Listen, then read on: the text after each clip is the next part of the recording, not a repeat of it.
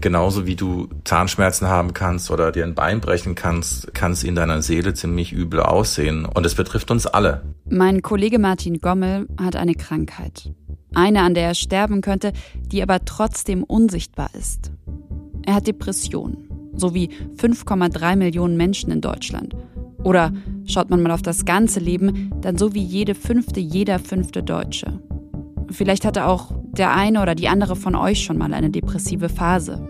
Vielleicht habt ihr Freundinnen, einen Kollegen oder Verwandte, die unter Depressionen leiden.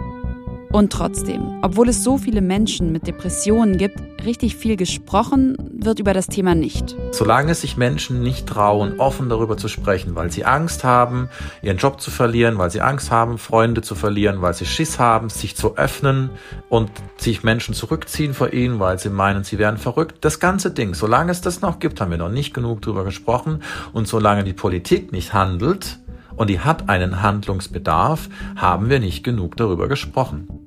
Genau deshalb will ich in dieser Folge verstehen, was es wirklich bedeutet, eine Depression zu haben. Martin hat mir dafür seine Geschichte erzählt. Wir haben darüber gesprochen, was Ursachen und Auslöser einer Depression sein können, was ihm hilft, mit seiner Krankheit zu leben, warum Therapie, Medikamente und die richtigen Worte so wichtig sind. Und diese richtigen Worte zu finden, das fällt mir zum Beispiel gar nicht so leicht. Und deshalb habe ich schließlich den Psychiater und Interaktionsforscher Leonhard Schielbach angerufen und ihn gefragt, wie verhalte ich mich als Angehörige eigentlich richtig? Was hilft? Soziale Interaktionen können mich seelisch krank machen, aber soziale Interaktionen können auch der Weg sein, um wieder gesund zu werden. Was wir auf jeden Fall tun sollten, ist reden über diese Krankheit und mit Menschen, die Depressionen haben. Und genau deswegen war es mir total wichtig, diese Folge mit Martin zu machen. Bevor es losgeht, aber noch eine Warnung. Es wird in dieser Folge nämlich auch um das Thema Suizid gehen. Und wenn ihr euch selbst betroffen fühlt, dann kontaktiert unbedingt die Telefonseelsorge. Die Nummer, die habe ich euch in die Show Notes gelegt.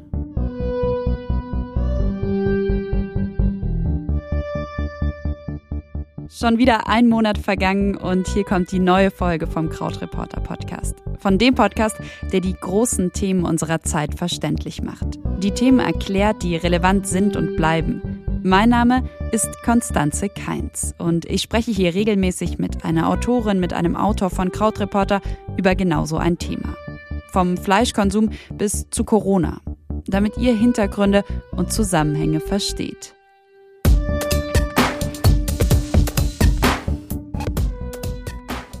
Ich bereite mich auf die Interviews für die Folgen ja immer vor. Das heißt, ich lese total viele Texte, arbeite mich ins Thema ein und eigentlich fühle ich mich dann auch gut vorbereitet.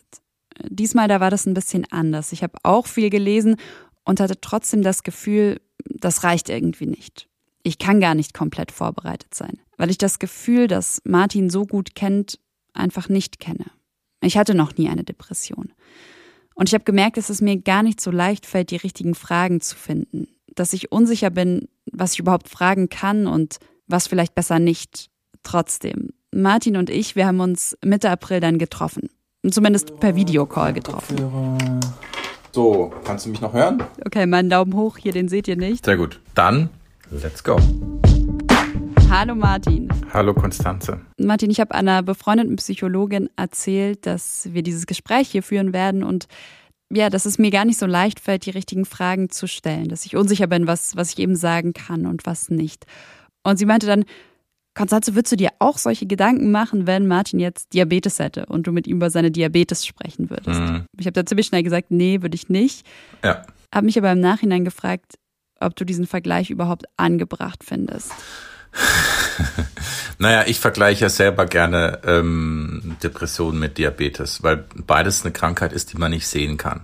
Und beides ähm, erfordert ein bisschen Fantasie und ein bisschen Verständnis. Aber bei einem Diabetiker zum Beispiel brauchst du keine Empathie.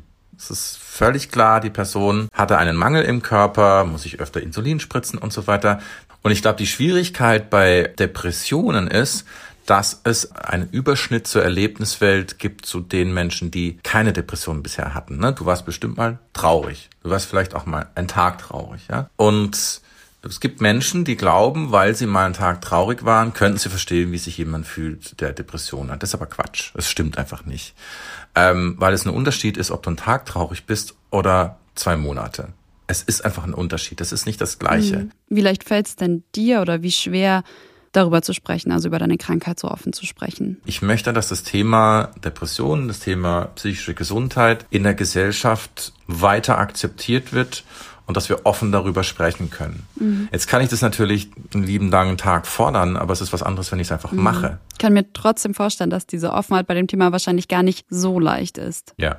Es haben Menschen, die die Krankheit haben, die Neigung dazu, sich zurückzunehmen, nichts mehr zu erzählen, sich sozial zu isolieren, die Hoffnung zu verlieren, keine Kraft mehr zu haben. Und das hat nichts mit Motivation zu tun. Das macht was mit deinem Selbstbewusstsein. Und das macht auch da was damit, wie du mit anderen Menschen agierst, weil du weißt, ja fuck, es gibt Leute, die laufen äh, drei Marathons im Jahr und ich kann nicht mehr aufstehen. Bei mir ist es auch der Fall, wenn ich akut krank bin. Dann schreibe ich nicht darüber. Es geht nicht, weil es geht einfach nicht. Das ist die Krankheit. Aber sobald sie wieder in den Hintergrund tritt und es mir ein bisschen besser geht, dann fasse ich so ein bisschen zusammen, was ich erlebt habe, versuche ein bisschen drüber zu sprechen und dann geht das auch. Andere sehen, okay, der Martin macht es, vielleicht könnte ich da auch mal offen drüber sprechen, vielleicht erstmal im kleinen Rahmen, in der Familie oder mit meiner Freundin, whatever, aber es geht, mhm. es ist nicht schlimm.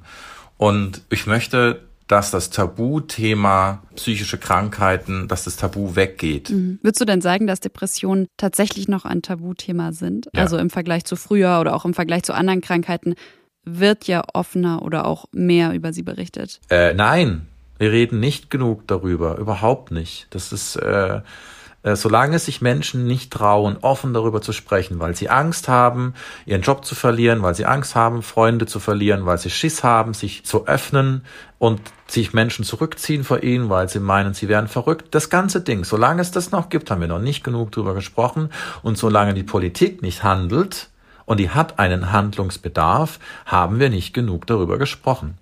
Und drüber reden heißt nicht nur, dass wir drüber debattieren oder drüber diskutieren, ob jemand depressiv ist oder nicht, sondern dass wir verstanden haben, was es mit sich bringt und dass es bedeuten kann, dass Menschen, die nicht gesehen werden, sich das Leben nehmen und kein Schwein kriegt's mit. Das muss erstmal alles passieren. Und dann können wir darüber reden, ob wir genug darüber gesprochen haben oder nicht. Aber ich sehe das nicht. Ich müsste in so einem Moment wirklich lachen und fragen, hast du verstanden, um was es geht eigentlich? Um was es hier geht, das sind 5,3 Millionen Menschen, die in Deutschland an einer depressiven Störung leiden. Um 100.000 Suizidversuche jährlich. Und um 10.000 Menschen, die sich in Deutschland im Jahr tatsächlich das Leben nehmen. Nur zum Vergleich. Durch Verkehrsunfälle sind 2019 3000 Menschen ums Leben gekommen. Was ich zeigen will, Depressionen sind nichts, was nicht stattfindet, nur weil man es oft nicht sieht. Ich glaube, das hat Martin bis zu diesem Punkt schon ziemlich klar gemacht. Ich glaube, Menschen müssen einfach sensibilisiert werden dafür. Und das ist mhm. letzten Endes das, was ich mache, indem ich jeden Tag ein bisschen darüber schreibe. Auf Twitter mhm. mache ich das ein bisschen, um ein bisschen zu sensibilisieren und auch Angehörigen zu zeigen, oh, guck mal, bei Martin sieht es ungefähr so aus, wenn er depressiv ist. Genau. Mhm. Du hast jetzt ganz oft gesagt, zu sensibilisieren.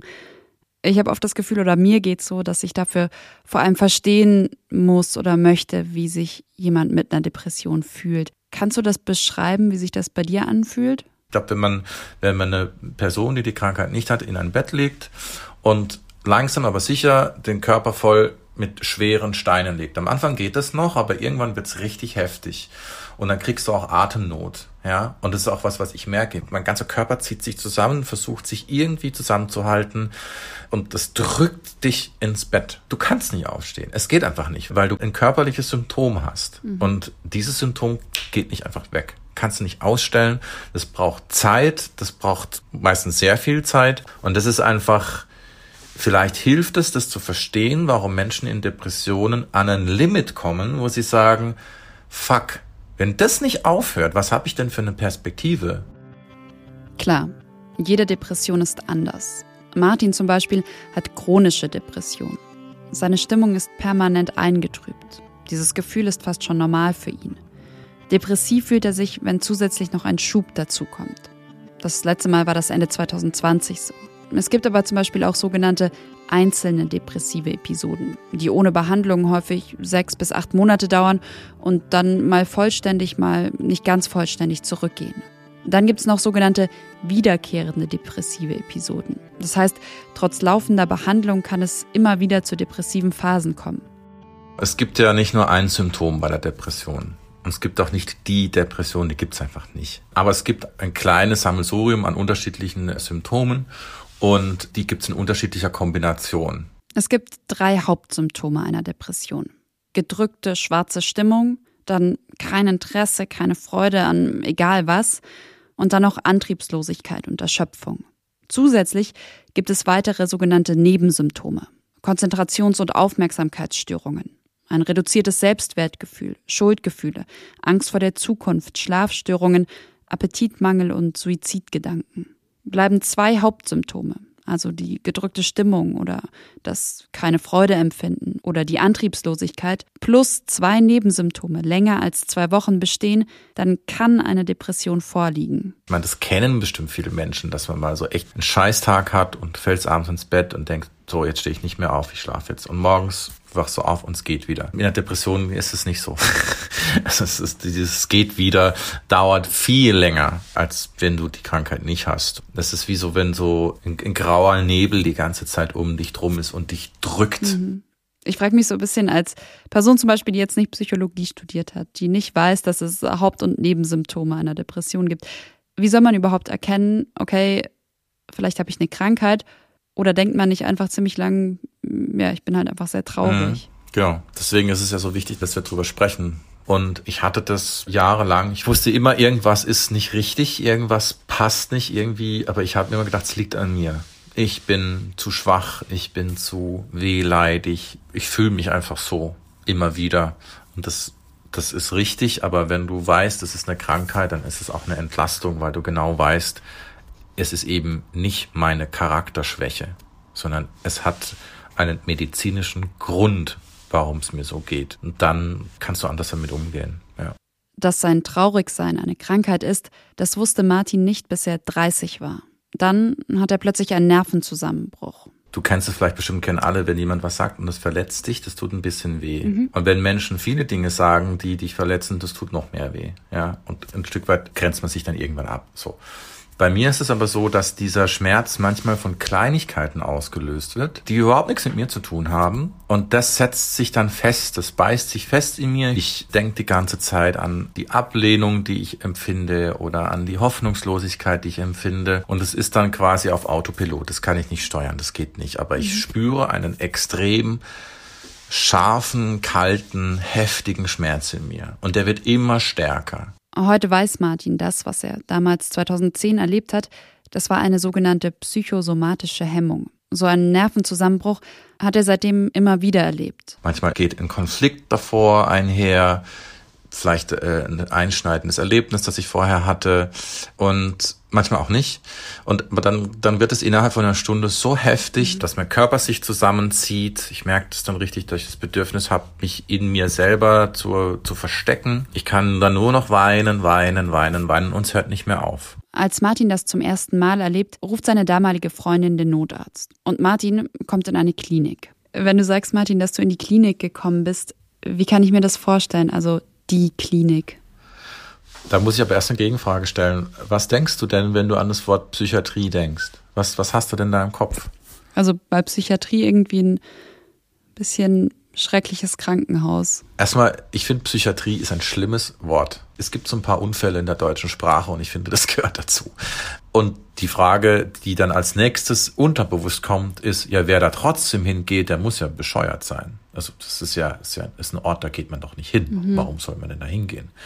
Und dazu kommt, dass obendrauf es immer noch auch eine, eine Stigmatisierung dieses Ortes gibt. Also das sind die Menschen, die verrückt sind. Das sind Menschen, die sind unberechenbar. Das sind Menschen, die StraftäterInnen sind. Das sind Menschen, die potenziell gewalttätig und gefährlich sind. Das ist der Ort. Und all das haftet an diesem Wort Psychiatrie. Mhm. Und natürlich will dann da niemand hingehen. So. Für mich ist es aber so, als ich zum ersten Mal in die Klinik kam, war das für mich die Rettung. Endlich hat Martin einen Namen dafür, warum es ihm seit Jahren so schlecht geht. Er hat chronische Depressionen. Und diese Diagnose bedeutet für ihn auch, dass er endlich eine Therapie machen kann, dass er medikamentös eingestellt wird. Seit 2010 war Martin mehrere Male in der Klinik. Er sagt mir, etwa alle zwei Jahre bekommt er einen Schub. Und dann bleibt er zwischen vier und zwölf Wochen in der Klinik. Die Zeit dort, die läuft immer sehr ähnlich ab. In den ersten Tagen bekommt Martin Tavor verabreicht. Ein Beruhigungsmittel, das Ängste lindert und die Muskeln entspannen kann. Das macht aber auch sehr süchtig. Deswegen darf er es nicht länger als zwei Wochen nehmen. In der ersten Zeit in der Klinik, da schläft er außerdem viel. Und dann beginnt die Therapie. Wie kann man sich denn so einen Tag in der Klinik dann vorstellen? Du bekommst dann eine Person zugewiesen, die dann in der Woche mit dir eine halbe Stunde spazieren geht. Das ist Bezugspfleger, also mehr nicht. Mhm. Du bekommst in der Woche auch nur eine Therapieeinheit Gesprächstherapie. That's it. Also das was was war für mich von Anfang an schockiert. Da habe ich gedacht, hä? Wo bin ich hier? Und ich kriege hier quasi eine halbe Stunde Gesprächstherapie. Ne? Das ja. ist in deinem Fall so oder das ist so das, Immer. was Deutschland, Standard. das Gesundheitssystem. Okay. Das ist Standard. Dafür kannst du dann halt in die Ergotherapie gehen, kannst da Bilder malen, Körbe flechten oder was weiß ich was machen. Mhm. Du kannst in die Bewegungstherapie gehen, du kannst in die Gymnastik gehen, du kannst Entspannungstherapie machen mit Meditation mhm. und Fantasiereisen. Du kannst äh, Nordic Walking machen, je nachdem, was die Angebote da sind. Es gibt Musiktherapie, was immer so ein bisschen peinlich ist, weil ich mache selber gerne Musik, aber in diesem Setting ist es immer so ein bisschen schräg. Mhm. Ähm, und äh, es gibt Gruppentherapie, also dass du quasi gemeinsam über eine bestimmte Problematik sprichst was ich super geil finde, wenn die Therapeutin der Therapeut gut ist. Und was es auch gibt, ist Psychoedukation. Da lernst du die Basics von welche Medikamente gibt es, was ist eine Depression. Du wirst fit in mhm. deiner Krankheit. Und das sind alles Dinge, die dir helfen. Ja, du bekommst dreimal am Tag furchtbares Essen, aber du kriegst Essen. Äh, Krankenhausessen braucht man nicht drüber diskutieren. Aber irgendwann gewöhnst du dich daran. Irgendwann sagt, nein, ich will diesen Kaffee. Diesen beschissenen Kaffee will ich und, und keinen anderen. Genau. du gewöhnst dich halt dran. Und genau, und so ist dann der Alltag. Mhm. Zweimal die Woche ist Visite. Das heißt, einmal der Chefarzt, einmal der Stationsarzt. Das läuft eigentlich immer, egal wo, immer gleich mhm. ab. Und merkst du dann so richtig, dass dir langsam besser geht? Am Anfang bleibst du in der Klinik, du sollst nicht rausgehen. Mhm. Wenn du fremd oder eingefährdet bist, heißt akut suizidal, kommst du in die geschlossene oder eine offene wird, da wird die Tür zugemacht, dass niemand rauskommt. So. Und es war bei mir nicht der Fall. Ich war nicht mehr akut äh, suizidal. Und es ging dann irgendwann besser. Und irgendwann habe ich mich mit jemandem angefreundet, bin dann mit dem irgendwann ins Kino gegangen. Mhm. Also raus aus der Klinik. Raus aus der Klinik. Wir haben irgendwann Ausgang gehabt. Du kannst einen Spaziergang machen. Mhm. Irgendwann darfst du übers Wochenende auch nach Hause. Sowas nennt man dann Belastungserprobung. Und wir haben uns Inception angeguckt. Beste Film, den es für mich gibt. Und es war für mich mhm. damals ein Fest, da zu sitzen, auf die Leinwand zu gucken und zu denken, geil, ich bin im Kino und ich gucke einen Film an. Das war einfach auch so ein Gefühl von Normalität wieder, das dann irgendwann kommt. Mhm. Und so kommst du halt Stück für Stück zu dir. Und in den letzten Wochen geht's dir eigentlich oder mir meistens gut. Ich weiß aber auch, dass es andere Menschen gibt, bei denen das nicht der Fall ist. Die sind manchmal monatelang drin und es geht nicht besser. Oder sie werden entlassen, weil es ihnen ein bisschen besser geht, aber die kommen zu Hause an und sagen mir eigentlich, Martin, ich komme überhaupt nicht klar. Das gibt's auch. Vielleicht bin ich auch ein bisschen eine Ausnahme. Bei mir geht es auch relativ schnell, dass ich wieder rauskomme. Psychotherapie soll dabei helfen, dass depressive Menschen erleben, dass sie selbst Lösungen für ihre Probleme finden können. Sie soll dabei helfen, besser mit sich umzugehen. Wie lang so eine Therapie dauert, das kann man nicht pauschal sagen. Eine Akutbehandlung kann 24 mal 30 Minuten dauern. Eine analytische Psychotherapie auch mal 300 Stunden umfassen. Auch außerhalb der Klinik, da hat Martin einen Therapeuten, Johannes. Genau, ich telefoniere dann mit ihm. Ich sage ihm dann erstmal so, was gerade die Situation ist, erkläre ihm den Verlauf der letzten Woche, bringe ihn auf den aktuellen Stand. Und meistens habe ich auch konkrete Fragen, weil ich immer vorbereitet bin. Mhm. Wir kennen uns so gut, dass er mir auch wirklich sagen kann, ey Martin, was, was machst du da gerade? Bist du dir sicher, dass das eine gute Idee ist? Und das hilft mir. Und dieses Gefühl von Therapie hat sich längst erledigt. Es ist eher ein Gespräch von zwei Menschen. Mhm. Ich bin quasi derjenige, der das Gespräch braucht und, und Johannes ist quasi der Dienstleister, mhm. der dafür ausgebildet ist, genau das zu tun, auf mein Leben zu gucken, mit mir drauf zu gucken, zu gucken, wo sind Muster, die destruktiv sind, was kann ich tun, was kann ich heute machen. Meistens geht's zwischen einer halben Stunde und 50 Minuten. Da irgendwann sind wir durch. Die Gespräche mit seinem Therapeuten, die sind für Martin unglaublich wichtig, erzählt er mir. Die Deutsche Depressionshilfe schreibt, die Psychotherapie ist eine von zwei wichtigsten Säulen zur Behandlung von Depressionen. Doch genau an dieser Stelle, da haben wir in Deutschland ein ziemliches Problem. Wer einen Therapieplatz möchte, der muss zunächst mal ein sogenanntes Erstgespräch führen. Also ein erstes Treffen mit einer Therapeutin, mit einem Therapeuten, in dem geklärt wird, worum geht's? Braucht der Patient, die Patientin wirklich eine Therapie? Aber allein auf so ein Erstgespräch wartet die Hälfte aller PatientInnen länger als einen Monat. Wenn ich daran denke, was Martin eben erzählt hat, also wie er sich in manchen Momenten fühlt, wenn er sofort Hilfe braucht, dann finde ich das ziemlich erschreckend. Aber es geht noch weiter. PsychotherapeutInnen müssen dieses Erstgespräch mittlerweile annehmen. Unabhängig davon, ob sie theoretisch überhaupt Platz für neue PatientInnen haben. Viele haben das eigentlich nicht. Aktuell kommt hinzu, dass Corona die Kapazitäten nochmal verschärft hat. Nur jeder zehnte Patient, Patientin erhält innerhalb eines Monats einen Therapieplatz. Die meisten warten länger als sechs Monate. Ich frage mich, warum müssen Menschen, denen es akut schlecht geht, so lange warten, bis sie Hilfe bekommen? Martin hat mit seinem Kollegen Bent Freiwald dazu recherchiert. Den Text habe ich euch verlinkt. Die Antwort jedenfalls ist gar nicht so leicht.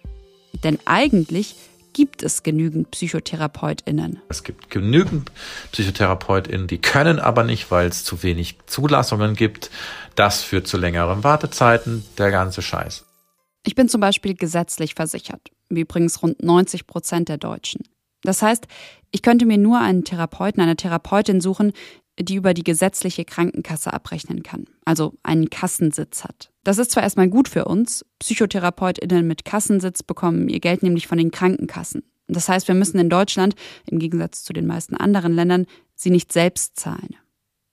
Das Problem aber, wie viele Kassensitze es in Deutschland gibt, das hat ein Gremium 1999 berechnet. Vor über 20 Jahren wurde also geschaut, wie hoch der Bedarf an PsychotherapeutInnen ist. Die Berechnung, die wurde dann zwar immer wieder ein bisschen angepasst und es gibt heute mehr Kassensitze als damals. 34.335 waren es zum Beispiel 2019. Aber trotzdem sind das zu wenig. Und das zeigt sich auch nicht nur an den PatientInnen, die auf Therapien warten, sondern auch an den Therapeuten und Therapeutinnen, die endlich eine Praxis wollen. Martin und Ben schreiben in ihrem Text, die Begrenzung der Kassensitze führt unter anderem dazu, dass die Kassensitze von TherapeutInnen zu TherapeutInnen teuer weiterverkauft werden.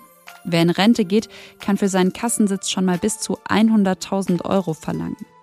Die ganze Recherche der beiden, die findet ihr auf krautreporter.de. Darin gibt es übrigens auch eine Schritt-für-Schritt-Anleitung, wie ihr trotz all diesen Problemen einen Therapieplatz finden könnt. Martin hat das Problem für sich übrigens so gelöst. Er zahlt seinen Therapeuten heute selbst. Das geht halt ins Geld. Das ist halt schon auch was, was man priorisieren und auch sich leisten können muss. Nicht alle haben das Privileg wie ich, dass ich das Geld auf die Seite legen kann. Mhm. Das heißt halt in vielen Fällen trotzdem, dass ich priorisieren muss. Ja, kaufe ich mir jetzt einen neuen Laptop oder kaufe ich mir die Therapie? Mhm. Therapie, also sei es jetzt das Gespräch mit Johannes oder aber auch in der Klinik, das ist also auf jeden Fall so ein Punkt, der dir total hilft oder ein, ja, etwas, was du auf jeden Fall brauchst. Eben haben wir ganz kurz auch schon über Tavor, über das Beruhigungsmedikament gesprochen. Und ähm, ich frage mich, welche Rolle für dich neben der Therapie auch Medikamente spielen, um mit der Depression klarzukommen. Hm. Also in der Klinik lernst du, dass es bei meiner Krankheit 10 Prozent die Medikamente sind und 90 Prozent die Therapie. Wenn es schwere depressive Episoden sind. Und das ist es bei mir. Mhm. Es gibt Menschen, die können auch ohne äh, Medikamente auskommen. Den reicht eine Therapie, wenn sie zum Beispiel eine leichte depressive Episode haben und die nur einmal auftaucht. In meinem Fall ist es das, was mir beigebracht wurde, ist, Herr Gommel, hören Sie zu, nur Medikamente werden Sie nicht gesund machen. Das muss in Kombination passieren mit einer Gesprächstherapie. So. Mhm. Und in meinem Kopf war so, naja, die 10 Prozent, auf die kann ich ja verzichten. Das Problem ist, wenn die 10 Prozent fehlen, dann ist es, wie wenn dir der Boden unter den Füßen weggezogen wird. Da kannst du noch so viel Therapie mhm. machen, das sind entscheidende 10 Prozent. Mhm. Wenn du jetzt sagst, du denkst manchmal da, oder du hast darüber nachgedacht, auf diese 10 Prozent zu verzichten, dann schwingt ja schon so ein bisschen mit, dass du die Medikamente nicht unbedingt gerne nimmst. Warum? Also wie wirken die sich vielleicht auch auf dich aus? Naja, ich nehme jetzt seit 2010 Psychopharmaka, Antidepressiva. Und das Problem ist, wenn du in der Klinik anfängst, medikamentös eingestellt zu werden, dann kannst du nicht genau sagen, ab wann und ob die Medikamente helfen, weil du so viel andere Dinge mhm. machst, die du gleichzeitig vorher noch nie gemacht hast, weil du ganz viele, habe ich ja erzählt, der Klinikalltag ist neu, ganz viele Angebote ja, ja. und wenn dann die Ärzte fragen, na Herr Gommel, wirkt's? Du kannst es nicht beantworten. Du weißt es nicht. Vielleicht liegt es daran, dass es mir besser geht, weil ich hier in dieser Klinik bin. Vielleicht liegt's an der tollen Therapeutin. I don't know. Ich weiß es nicht. So. Und das macht's schwer, das zu greifen. Mhm. Was man aber immer greifen kann, sind die Nebenwirkungen. So, weil die taufen dann auf und dann weißt du ganz genau, ja, das kann nicht die Gesprächstherapie gewesen sein, dass ich jetzt die ganze Zeit Bauchschmerzen habe. Mhm. Und deswegen ist es so ein, das ist nun, ich habe da schon ein ambivalentes Verhältnis dazu, weil ich schon versucht habe abzusetzen. Und wenn mich jemand fragt, Martin, kannst du mir beschreiben, wie Psychopharmaka sich auf deine Psyche auswirken, dann kann ich das mhm. nicht beantworten. Aber was ich beantworten kann, mhm. ist, was mit mir passiert, wenn ich sie absetze. Nämlich dann merke ich, oh krass, so viel Freude kann man empfinden und ich merke auch, oh krass, so traurig kann ich sein. Mhm. So schnell kann ich so traurig werden. Das hatte ich in der Zeit, in der ich die Medikamente genommen habe, nicht. Das heißt, bei mir ist es oben und unten wird ein bisschen was abgeschnitten von der, von der Gefühlsdynamik, also wie weit das quasi ausschlägt und das dämpft ein bisschen und macht so ein bisschen stabiler, so. Medikamente nehmen, das klingt für mich erstmal nach einer körperlichen Erkrankung. Therapie wiederum nach einer seelischen. Leonard Schielbach, den habt ihr ganz am Anfang schon mal gehört. Er ist Psychiater, das heißt, er kennt die medizinische Seite. Er ist aber auch ausgebildeter Psychotherapeut. Und genau deswegen wollte ich von ihm wissen, was würden Sie denn sagen, sind Depressionen eine körperliche, eine seelische Erkrankung oder vielleicht beides? Ja, ich würde sagen, auf jeden Fall beides, ja, weil, weil, weil Körper und Seele untrennbar miteinander äh, verbunden sind. Und darüber hinaus sind psychische Erkrankungen auch noch sozial. Mhm. Ja, also das ist eine wichtige Vorstellung, dass es sich um biopsychosoziale Erkrankungen handelt. Und das ist natürlich erstmal so ein bisschen so ein Wortungeheuer, aber das ist durchaus ernst zu nehmen mhm. und das ist auch wichtig. Und die Frage ist immer so ein bisschen, welcher Aspekt spielt jetzt bei dem individuellen Fall mhm. eine besondere Rolle? Ja, und da gibt es ganz unterschiedliche Varianten. Also es gibt Personen, die entwickeln Depressionen, weil irgendeine Hirnerkrankung vorliegt, die haben einen Schlaganfall oder ein Schädelhirntrauma erlitten und danach ne, fangen die an, depressiv zu werden. Da spielt der biologische Aspekt eine große Rolle. So, und dann äh, gibt es eben äh, Personen, die sind irgendwelchen sozialen Widrigkeiten ausgesetzt, ja, die zu Stress führen und dann zu Depressionen als Stressfolgeerkrankung, wenn man so will. Oder wahrscheinlich auch sowas wie eine schreckliche Kindheit. Genau, richtig. Also die machen sozusagen Erfahrungen, ja, erleben Traumatisierung und da wissen wir, dass das ein Risikofaktor ist, mhm. ja, und die Wahrscheinlichkeit Wahrscheinlichkeit, an Depressionen zu erkranken, deutlich erhöht. Mhm. Und auch psychologisch ist es eben so, die sozialen Interaktionen prägen uns. Mhm. Ja, also das, was Menschen uns sagen, in der Kindheit und Jugend, aber auch im Erwachsenenalter, das internalisieren wir ein Stück weit. Mhm. In Abhängigkeit von der Lebensphase natürlich unterschiedlich stark. Aber das prägt uns und das prägt uns auch in unseren Überzeugungen. Ja, also das, was wir von, von uns selbst auch denken. Und das wiederum kann auch dann dazu führen, dass ich eher oder weniger äh, leicht äh, depressiv werden kann. Und damit sind wir bei den Ursachen und Auslösern von Depressionen. Leonard Schielbach hat schon gesagt, da spielen ganz unterschiedliche Faktoren eine Rolle. Und meistens gibt es auch nicht nur die eine Ursache. Was genau zum Beispiel Martins Depression ausgelöst hat, das kann er nicht sagen. Aber heute, rückblickend und mit der Diagnose, sagt er, es muss früh losgegangen sein. Martin, gibt es so einen Punkt für dich, wo du sagst, da ging es los? In der Kindheit. Ja, ganz früh. Mhm. In einem von deinen Texten habe ich auch gelesen, dass es sein könnte, dass, dass es bei dir genetisch bedingt ist, also dass es in deiner Familie Depressionen gibt. Dann habe ich gelesen, dass du auch viel Streit mit deinen Eltern zum Beispiel hattest, aber auch in der Schule. Würdest du sagen, es gibt bei dir tatsächlich so einen Auslöser? In meinem Fall, das war halt jahrelanges Mobbing. Ja? Also es gibt in den meisten Klassen gibt es so einen sogenannten Klassendepp. Die Person kriegt immer ab. Und zwar die ganze Zeit. Bei mir war das halt noch eine Stufe krasser, weil ich halt der Schuldepp war. Das heißt, ich war wirklich ganz mhm. unten. Und dieses Gefühl, zerstört zu werden, das hatte ich da sehr stark. Mhm. Und gibt's was, von dem du heute sagen würdest, das hätte ich da gebraucht, das hätte mir geholfen damals? Das sind Lehrer, eine Lehrerin, die das mitbekommt, sich hinstellt und sagt, stopp, ihr hört jetzt auf, den Martin runterzumachen. Das ist nicht okay. Das gab's nicht. Mhm. Das gab's einfach nicht. Und das ist das, was mich heute auch wütend macht. Ich bin nicht so, dass ich da die ganze Zeit mit Groll rumlaufe und auch wenn ich dir das jetzt so erzähle, ich, ich spüre da kaum noch was, weil ich damit abgeschlossen habe. Aber das ist was, wo ich denke, diese Lehrer und Lehrerinnen, die dabei zugeguckt haben, das sind für mich eigentlich, das ist für mich das Schlimmste von allen. Weil dadurch, dass sie nichts sagen, geben sie ihr okay. dadurch ist es halt auch in der Klasse kann sich das etablieren, weil du ganz genau weißt, naja, Klassenlehrer hat es jetzt gesehen, hat nichts dazu gesagt. Ja, dann kann es ja nicht so schlimm sein. Und das ist ja auch das, was dann im Nachhinein für mich auch mit ein Grund dafür ist, warum ich krank geworden bin. Dieses Gefühl, verlassen zu sein, dieses Gefühl, mhm. alleine gelassen zu sein, diese, diese Angst davor, dass sich alle von dir abkehren. Das ist so heftig in meiner depressiven Episode. Mhm. Ich weiß, es gibt diesen Zusammenhang, den gibt's einfach. Als Martin 14 ist, da denkt er zum ersten Mal darüber nach, sein Leben zu beenden. Suizidalität, das hatten wir ja eben schon, ist ein häufiges Symptom bei Depressionen. Und genau das macht die Krankheit so lebensbedrohlich. Etwa 25 Menschen nehmen sich am Tag das Leben. Und was ich nicht wusste, die Suizidrate, die steigt mit dem Alter. Ab 80 Jahren sogar um das bis zu fünffache. Die Deutsche Depressionshilfe glaubt, das liegt auch daran, dass alte Menschen mit ihrer Depression häufig nicht zum Arzt gehen, sie folglich keine Therapie bekommen. Plus viele Menschen leben sehr alleine und niemand bemerkt, wie es ihnen geht. Martin, würdest du sagen, dass wir mehr über Suizid sprechen müssen oder dass es gefährlich ist, darüber zu sprechen? Es ist gefährlich, nicht darüber zu reden. Sagen wir es mal so. Also ich meine, was gefährlich ist, wenn man darüber spricht, ist, wenn man es verherrlicht, wenn man es beschönigt, wenn man daraus eine Lösung konstruiert für ein Problem. Es ist keine Lösung. Aber äh, es gibt diesen Werteeffekt, ne? Der Werteeffekt. Der besagt, dass bestimmte Formen der Berichterstattung zu Nachahmungsreaktionen führen können. Zum Beispiel, wenn Medien reißerisch oder sehr detailliert über den Suizid eines Stars berichten. Auch ich habe länger darüber nachgedacht, ob ich das Thema Suizid in dieser Folge aufbringen möchte.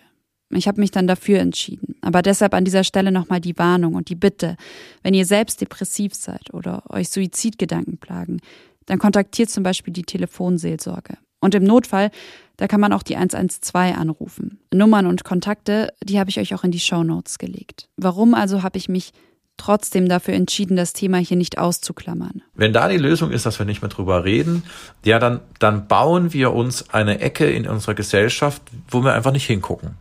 Wir sagen, nee, lieber gucken wir nicht hin. Das ist, könnte, könnte gefährlich werden. Und das ist ein Problem. Mhm. Und es gibt ja auch noch einen anderen Effekt. Also es gibt ja nicht nur den Werter-Effekt. Genau. Es gibt auch einen Papageno-Effekt. Das ist ein anderer Effekt. Der ist nämlich, dass die Suizidrate zurückgeht, wenn man lösungsorientiert darüber spricht. Wenn man das Thema nicht unter den Tisch kehrt in seiner Ernsthaftigkeit, aber gleichzeitig Möglichkeiten aufgibt, alternative Lösungen zu finden.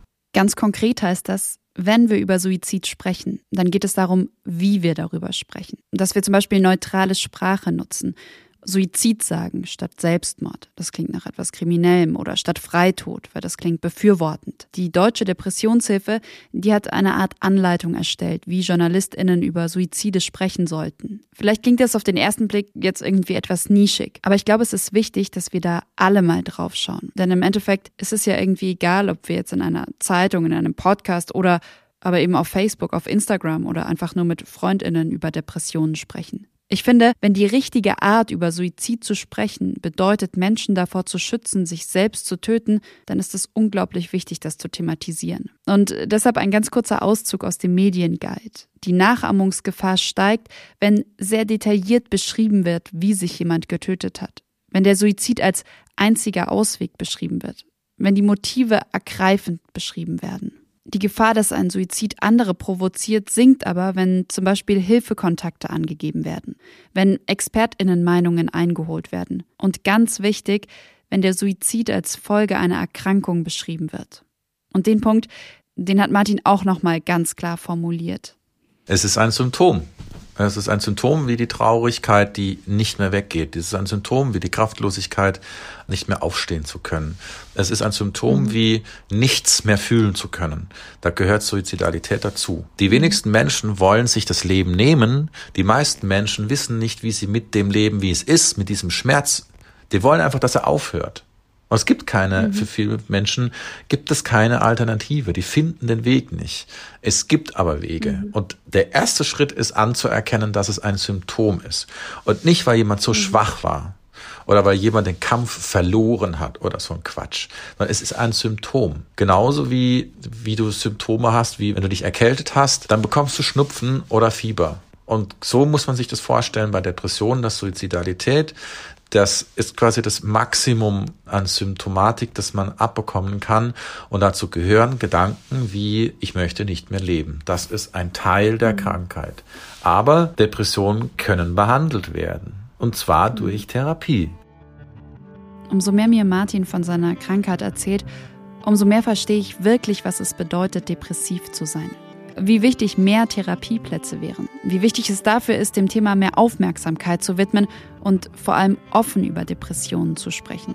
Und für mich bedeutet das auch, nicht nur darüber zu berichten, sondern auch in meinem eigenen Umfeld den Mund aufzumachen, wenn ich das Gefühl habe, jemandem geht es wirklich nicht gut, geht es schon länger nicht gut. Und nicht zu schweigen, nur weil ich irgendwie nicht so genau weiß, wie ich das Thema anspreche. Vielleicht kennt ihr dieses Gefühl. Martin hat deshalb einen Leitfaden geschrieben für alle Angehörigen und Freundinnen, die nicht so genau wissen, was sie sagen können und was nicht. Der ist auf Krautreporter erschienen und ich habe ihn euch natürlich verlinkt. Martin, am Anfang von dem Text, da beschreibst du eine Szene, wo ein Freund genau das Richtige zu dir gesagt hat in einer Situation, in der es dir ziemlich schlecht ging. Ja. Vielleicht kannst du die mal kurz beschreiben, weil mir hat die total eindrücklich gezeigt, mhm dass es ja Dinge gibt, die helfen können, dass es nicht hilfloses Rumstehen nee, sein muss. Nee, nee. Ich, genau, es ist, ich weiß gar nicht, glaube ich 2012, ja. Da war ich zu Hause bei meiner Familie und ich hatte diesen Nervenzusammenbruch. Und ich weiß noch, dass ich mich ins Schlafzimmer zurückgezogen habe und die Tür zugemacht habe und in der Ecke saß und bei mir nichts mehr ging habe schon gehört, dass meine Familie sich da Sorgen gemacht hat und dann kam ein Freund in die Wohnung, der bei uns im selben Haus gewohnt hat. Und der kam ins Zimmer, weil ich war fertig, ne? Ich sitze da zusammengekrümmt, ich bin am Heulen, ich kann nicht mehr, ich habe suizidale Gedanken, ich bin am Limit, ist, ist furchtbar schlimm. Und er hat dann die Tür aufgemacht und hat sich erstmal neben mich gesetzt. Nichts gesagt, er hat sich einfach hingesetzt. Und bei ihm wusste ich, der sitzt jetzt da und der lässt es erstmal auf sich wirken und der ist jetzt erstmal bei mir. Der will von mir nichts. Der will einfach nur da sein. Und ich hatte das Gefühl, nichts machen zu müssen. Und irgendwann hat er dann gesagt, ja Martin, ich glaube dir, deine Situation ist echt beschissen. Mehr hat er nicht gesagt. Und ich hatte das Gefühl, nicht mehr allein zu sein dem Freund, der Schwester oder der engen Kollegin das Gefühl zu geben, du bist nicht allein, ist besonders wichtig, um Menschen mit Depressionen beizustehen, sagt auch Psychiater Leonhard Schielbach. Ihr habt ihn eben schon gehört und ich wollte mit ihm unbedingt darüber sprechen, wie sich Angehörige verhalten können. Denn eines seiner Spezialgebiete ist soziale Interaktion. Was ist damit gemeint? Damit ist gemeint, dass psychische Gesundheit ganz eng verknüpft ist mit der sozialen Interaktionsfähigkeit. Und ob soziale Interaktionen gelingen oder nicht, das hat einen großen Einfluss darauf, ob ich seelisch gesund bin. Mhm. Und wenn das nicht gelingt, äh, dann kann das sich auch nachteilig auswirken. Letzten Endes ist es so eine komplizierte Wechselbeziehung. Mhm. Wenn Sie jetzt sagen, soziale Interaktion, dann schwingt ja da auch schon mit, dass es ein Gegenüber gibt. Also zum Beispiel mich als Angehörige. Was würden Sie denn sagen, ist grundlegend in der Kommunikation mit Menschen mit Depressionen? Es geht darum, sich klar zu machen, wie wird das sein für die Person mit Depressionen, ja, die die Welt und die auch die Interaktion ganz anders wahrnimmt. Und dieser Perspektivwechsel kann dann möglicherweise helfen, zu überlegen, was könnte dieser Person jetzt was bringen. Das heißt dann im Endeffekt wahrscheinlich auch, versuchen, sich in die Person hineinzuversetzen, ihr auf Augenhöhe zu begegnen und nicht zu denken, aus meiner Perspektive, ey, die Sonne scheint doch, es ist doch gut für dich rauszugehen. Genau, genau richtig. Also wir sprechen ja von Patientenorientierung dabei. Zum Beispiel haben Menschen mit der Depression häufig so die Erwartung, sie könnten gar nicht so viel bewirken oder sie würden die anderen Menschen gar nicht erreichen oder ihr Verhalten würde die nicht berühren oder tangieren und so etwas. Mhm. Und das ist natürlich ein großer Nachteil, wenn man sich da reinversetzt, ja, dass es einem so gehen würde.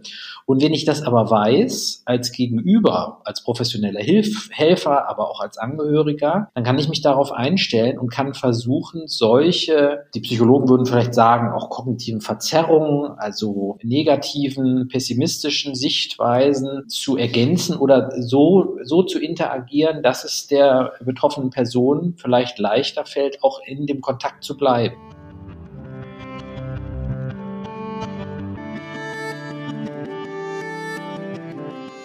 Für mich schließt sich an das, was der Psychiater Schielbach da gerade gesagt hat, dann direkt eine Frage an. Was soll ich denn sagen? Und die Frage, die habe ich Martin gestellt. Du hast ja diesen Text geschrieben, Worte, die mir gut tun, wenn ich depressiv bin, genau. Martin. Und was sind so Beispiele für Sätze, für Worte, die dir gut tun? Also was können wir uns vielleicht merken oder sollten wir uns merken? Also wenn man zum Beispiel in einer Partnerinnenschaft ist, hilft der Satz, Martin, ich gehe mit dir da durch. Das ist wirklich krass, weil das ist so auch eine Angst, die, die ich kenne, ist, dass ich komme in die Klinik und die Leute nehmen Abstand. Und wenn jemand es nicht macht und es auch so meint und sagt, ich liebe dich, wir gehen da gemeinsam durch, das erleichtert enorm, weil mhm. eine große Sorge einfach wegfällt. Mhm. Was können Freundinnen, Freunde sagen, also wenn wir jetzt nicht auf Partnerschaften schauen? Ähm, was auch ein, ein, Satz ist, der, der gut tut, ist, Martin, pass auf, weißt du, was ich heute mit dir machen will? Gar nichts. Du reichst. Ich komme zu dir, fertig. Sowas. Mhm. Oder sowas wie, möchtest du in den Arm genommen werden? Ja ist okay und nein ist auch okay. So ein Angebot, das keine Verpflichtung ist zum Beispiel. Das sind alles so Sätze, wo sich jemand zeigt. Oder was man auch machen kann, ist mit so ein bisschen Humor dran gehen und zu sagen, mhm. hier, pass mal auf, ich gehe jetzt und hol den beschissenen Krankenhauskaffee und ich bring dir einen mit. Zucker, ja oder nein? Ja, das ist, das ist da. Ich weiß, die Person hat keine Angst. Die Person halt, mhm. holt einfach nur einen beschissenen Kaffee. Ähm, was auch ein sehr toller Satz ist, ist, pass auf, du als Person, du bist die gleiche Person wie vorher. Das ist einfach nur, du hast eine Krankheit, fertig, basta. Du bist für mich genau derselbe wie vorher auch. Mhm. Und unsere Beziehung, die ändert sich da überhaupt gar nicht durch. Es gab so eine Frage, von der habe ich gedacht, dass sie in dem Text wahrscheinlich vorkommt und sie kam nicht vor. Und das ist so die Frage, bei der ich auch zögere, die zu stellen. Ja. Wie geht's dir? Und ich habe mich gefragt, ob die sehr bewusst dann nicht drin vorkommt. ja, weil was mich immer irritiert ist, wenn jemand fragt, wie geht's dir, aber es, aber es eigentlich nur so ein Hi, wie geht's? Und da bin ich immer so, sage ich jetzt was oder sage ich nichts? Und meistens habe ich da so eine Fallback-Antwort, die ist alles gut. Und bei dir? Aber es ist völlig klar, hier geht's gar nicht darum, wie es uns geht. Das ist eine reine Floskel. So. Mhm. Wenn ich aber ehrlich antworten würde, mhm. dann müsste ich halt erstmal ausholen. Oder zumindest sagen, du ganz ehrlich, ich habe heute einen beschissenen Tag. Und das will die Person vielleicht gar nicht hören. So. Mhm. Wenn ich jetzt depressiv bin, dann ist die Frage, wie geht's dir, schon fast rhetorisch, weil es geht mir beschissen. Das heißt, was will ich darauf antworten? Es ist schwer. Martin, am Anfang hast du gesagt, wir müssen endlich über Depressionen sprechen. Wir dürfen das Thema nicht mehr tabuisieren. Ich frage mich, was kommt danach? Also was hilft den Menschen mit Depressionen wirklich, ja. wenn die Aufmerksamkeit dann endlich da ist? Na, erstmal müssen wir da ankommen, dass wir über, über das Thema reden können. Und alle meine ich damit. Also ich weiß, dass Männer sich da schwer tun, darüber zu sprechen, über die Krankheit. Das führt auch dazu, dass sie sich später Hilfe holen, was keine gute Idee ist. Dann müssen wir lernen, über das Thema Suizid zu sprechen, was auch ein Tabu ist. Und ich glaube, die Entstigmatisierung, beziehungsweise wenn wir besser darüber sprechen können, ja, dann wird der Druck auf die Politik auch größer, weil viel mehr Menschen verstehen, was das bedeutet und viel mehr Menschen auch die Ernsthaftigkeit dahinter sehen können. Aber es wird nie eine Demo von Menschen mit Depressionen geben. Es geht einfach nicht. Das wird es mhm. nie geben. Es wird nie einen Aufstand geben von Menschen, die depressiv sind und sagen, wir wollen jetzt endlich, dass uns das Gesundheitssystem ernst nimmt. So.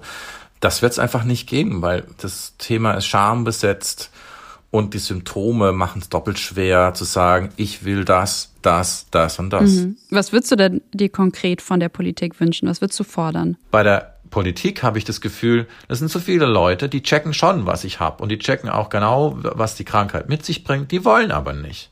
Die haben keinen Bock da drauf.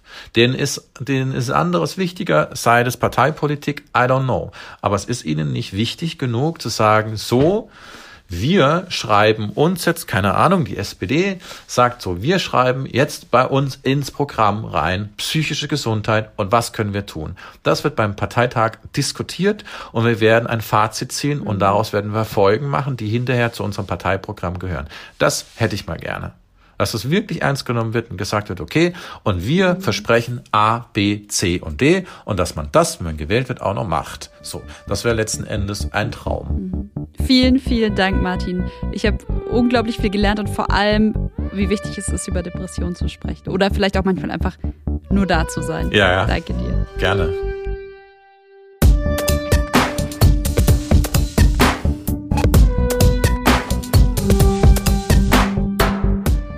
Das war's vom Krautreporter Podcast und von mir, Konstanze Keins. Unterstützung bei dieser Folge hatte ich wieder von Aurelie von Blasekovic von sozusagen Podcast. Wenn euch das Thema interessiert, dann abonniert unbedingt Martins Newsletter. Alle zwei Wochen schreibt er nämlich, was ihn beim Thema psychische Gesundheit gerade so bewegt. Dann erfahrt ihr auch, wenn er einen neuen Artikel geschrieben hat. Einige Artikel von Martin Gommel, die habe ich in der Folge ja schon angesprochen. Er hat aber noch viel mehr geschrieben. Also schaut einfach mal auf krautreporter.de vorbei. Und weil ihr auf Krautreporter noch ziemlich viele andere spannende Texte zu verschiedenen Themen finden könnt, kommt hier noch eine kurze Ankündigung aus der Redaktion. Hallo liebe Zuhörerinnen und Zuhörer, ich bin Ben Freiwald. Reporter für besseres Lernen und freies Wissen. Im letzten Jahr habe ich ziemlich viele Artikel darüber geschrieben, wie sich Corona auf das Bildungssystem auswirkt. Und ich habe die Stimmung verfolgt unter Schülerinnen, Eltern und Lehrerinnen. Viele sind nach einem Jahr Corona ziemlich wütend. Das kann aber nicht alles sein, dachte ich. Irgendwas müssen wir auch gelernt haben. Davon war ich überzeugt und deshalb habe ich die Krautreporter-LeserInnen gefragt, was sie nach einem Jahr Distanzunterricht gelernt haben. 384 LeserInnen haben mir geantwortet. Und wie so oft haben mich ihre Antworten in eine Richtung gelenkt, auf die ich selbst wahrscheinlich nie gekommen wäre. Viele der Konflikte haben nämlich eins gemeinsam. Die Frage, wie viele Freiheiten unser Bildungssystem eigentlich braucht und wie viele es überhaupt aushält. Wenn ihr unsere Arbeit unterstützen wollt, dann geht das am besten mit einer Mitgliedschaft. Geht dafür einfach auf www.krautreporter.de und guckt euch 30 Tage lang kostenlos bei uns um. So, das war's von mir. Ich freue mich wie immer über Feedback, über Anregungen zum Podcast zu der Folge an konstanze.krautreporter.de. Schön, dass ihr dabei wart. Bis zum nächsten Mal.